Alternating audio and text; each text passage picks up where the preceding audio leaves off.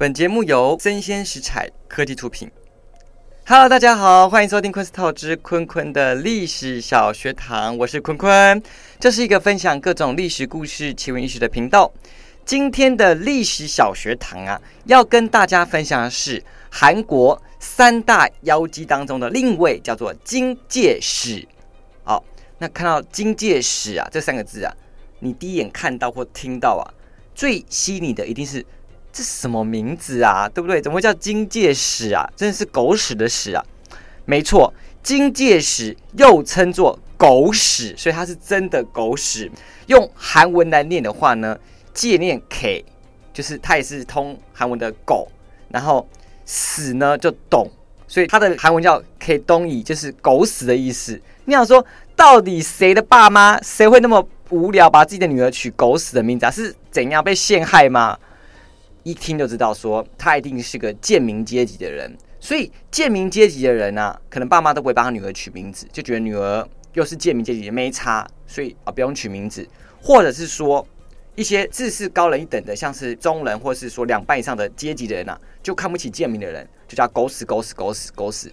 加上金戒使这个人，他在历史上啊评价不是很好，所以呢，后世的文人啊就有点轻蔑他，就想说，那你就叫狗屎吧，就金戒使。所以他被记载的名字就叫金戒使，但是可能不是他真的名字。就以上那些来源啊，所以呢，还被称作金戒使啊。但殊不知这个狗屎啊。沾上之后呢，还不容易洗掉啊，臭气长流啊。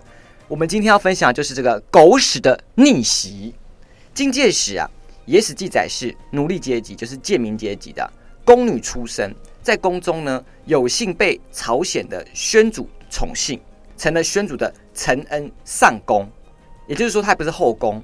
就是受到隆恩的上宫，就是那种上宫妈妈嘛，就是那种在宫中做事的女宫、女官这种感觉。她承恩上宫，但是她之后啊，还成了当时的东宫侍女。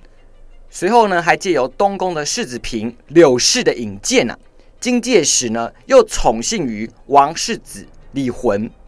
所以据传闻啊，金介石这个人其貌不扬，很丑，年纪又大，但是呢，他在床上的时候呢，有些特别的秘技。有些床术很厉害，让当时的王世子啊李魂啊爱不释手，就真的跟狗屎一样啊，沾上了就甩不掉了。李魂上位之后啊，他真的是宠冠后宫。这时候你可能会非常好奇啊，想说这个世子嫔柳氏是脑子撞坏了，对不对？怎么会引荐一个公公的侍女来跟自己的老公上床啊？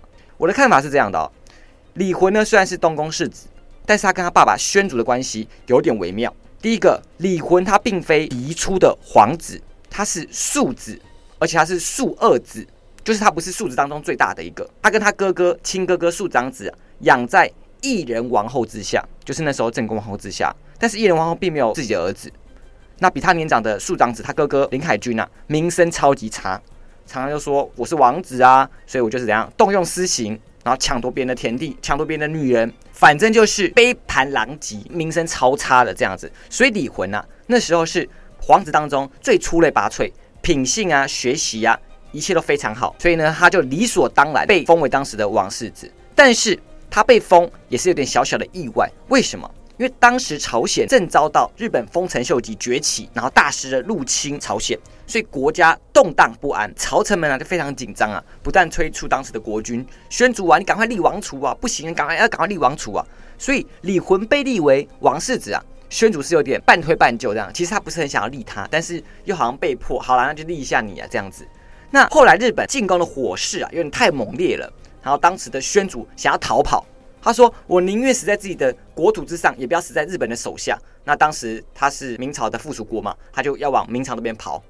但是呢，没有人赞同他，所以后来就分成两地方，分成两朝。什么意思？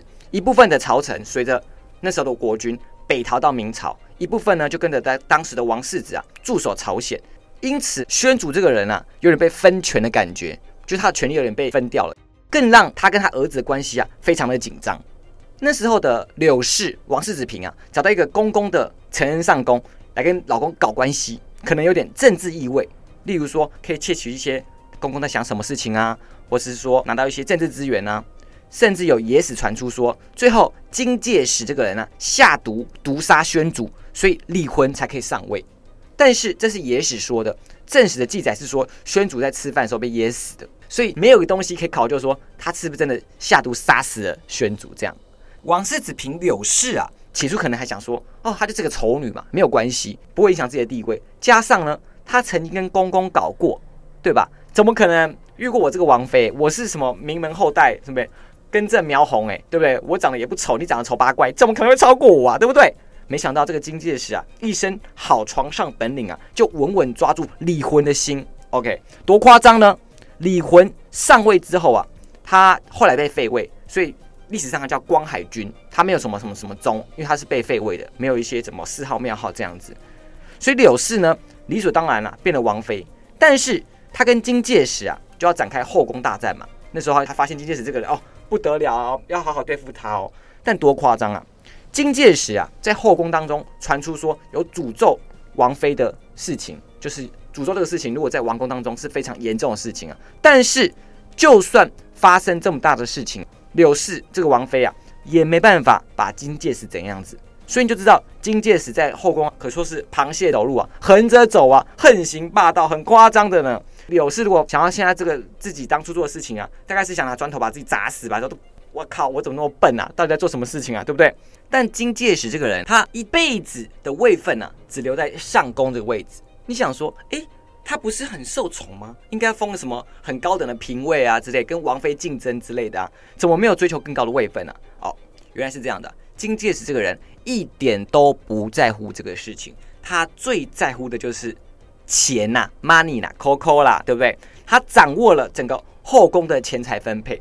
例如说，大殿下来说，哦，现在有一个新进的呃贡品啊，有布匹多少啊？可能皇后多少啊？什么什么什么妃多少啊？到后面对不对？剩下的就金戒指分配。他说啊，我喜欢你啊，你三批呀，你哎，我不喜欢你啊，你半批啦，你你你没有啦。对，他就这样封分分分封那个后宫的财产啊，一些物资这样子，还掌管着离婚的方式。就是李魂如果看上谁要跟他上床，对不对？要跟他嘿嘿嘿，还要金戒指点头，不然金戒指没有点头，李魂还不敢上。所以这个事情后来发展到就是说，大家都知道金戒指这个人可以掌管李魂的房事，就来行贿，想说哦，我付钱买通他，因为他喜欢钱啊，我就可以跟皇上上床之类的。OK，那金戒指也乐得很开心啊，就看你根据你给我的钱多寡来安排。你一千啊，你下个月一次啦；你三千，这个月马上来啊，你下个月还有两次啦，这样。他就这样分配说整个后宫的房事这样，然后李魂当然知道这个事情啊，他也不敢说什么事情啊。哎，这个生态很像什么呢皮条跟跟劳保不觉得吗？就是我安排你做什么啊，你就继续去服务一下啦，我就收钱了。哦，类似这样子啊，他活脱的就像一个后宫的劳保一样，只是呢，他旗下的是头牌是当时的皇上啊。一旦后宫其他的妃嫔啊跟他有什么吵架，他会拿出来说嘴啊。他说啊，你现在是怎样？不要忘记当初是我安排你要跟皇上受主隆恩呢，你。哦，后宫就闭嘴，点点不能说话，这样他就很嚣张啊！哦，李坤听到之后当然很惭愧，但是又不能把他怎样，所以可以看出来说，李魂这个人呢，完全已经被金戒指捏在手上。就算金戒指做出多出格的事情，他还是不会把他怎样。那前面提到金戒指啊，一辈子停留在上宫的位置啊，其实还有别有目的，为了怎样？为了方便出入宫廷。为什么呢？他要往返宫廷啊，然后呢，其他朝臣的府邸啊，或其他做生意的地方。你想说他做什么生意啊？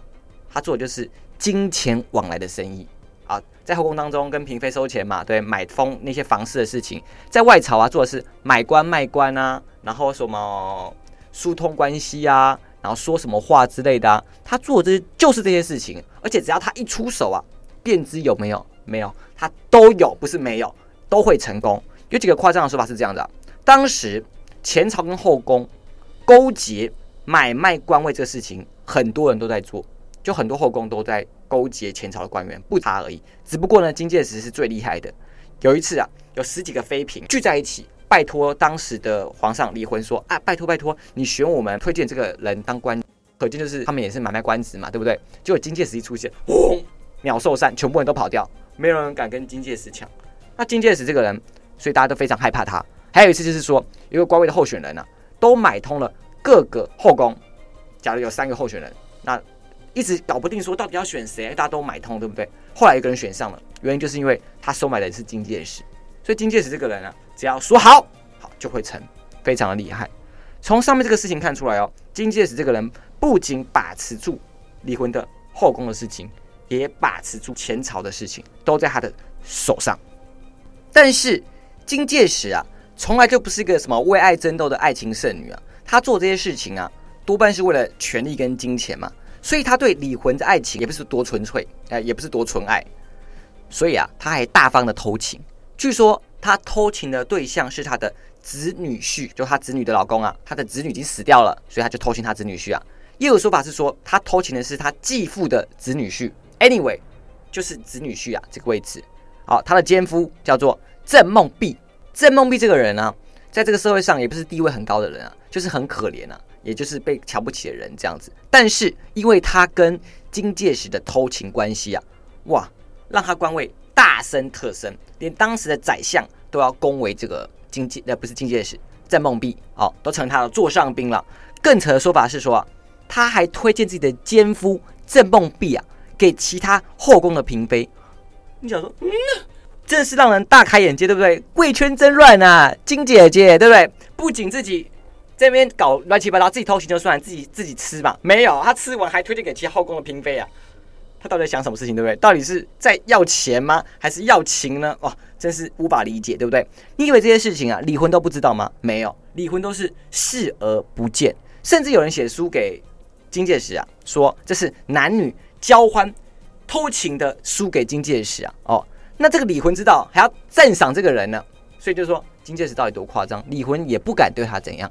OK，他还要赞同他，宝贝你太赞了，宝贝你太赞了，大概是这样子啊。看到这边，你想问说：“哇靠，金戒指，你的床术是哪里学的？哪里学的？对不对？你是不是很想报名？哈，太扯了！如果他今天出一本书，叫做《如何上床掌控一个男人》啊，我靠，大概是销售排行榜第一名呐，Number One 呐。OK，但金戒指的人生啊，到这边啊，已经算是巅峰了。没错，他这样已经作威作福啊，还没有成为畅销第一名的时候啊，就发生一些难事了。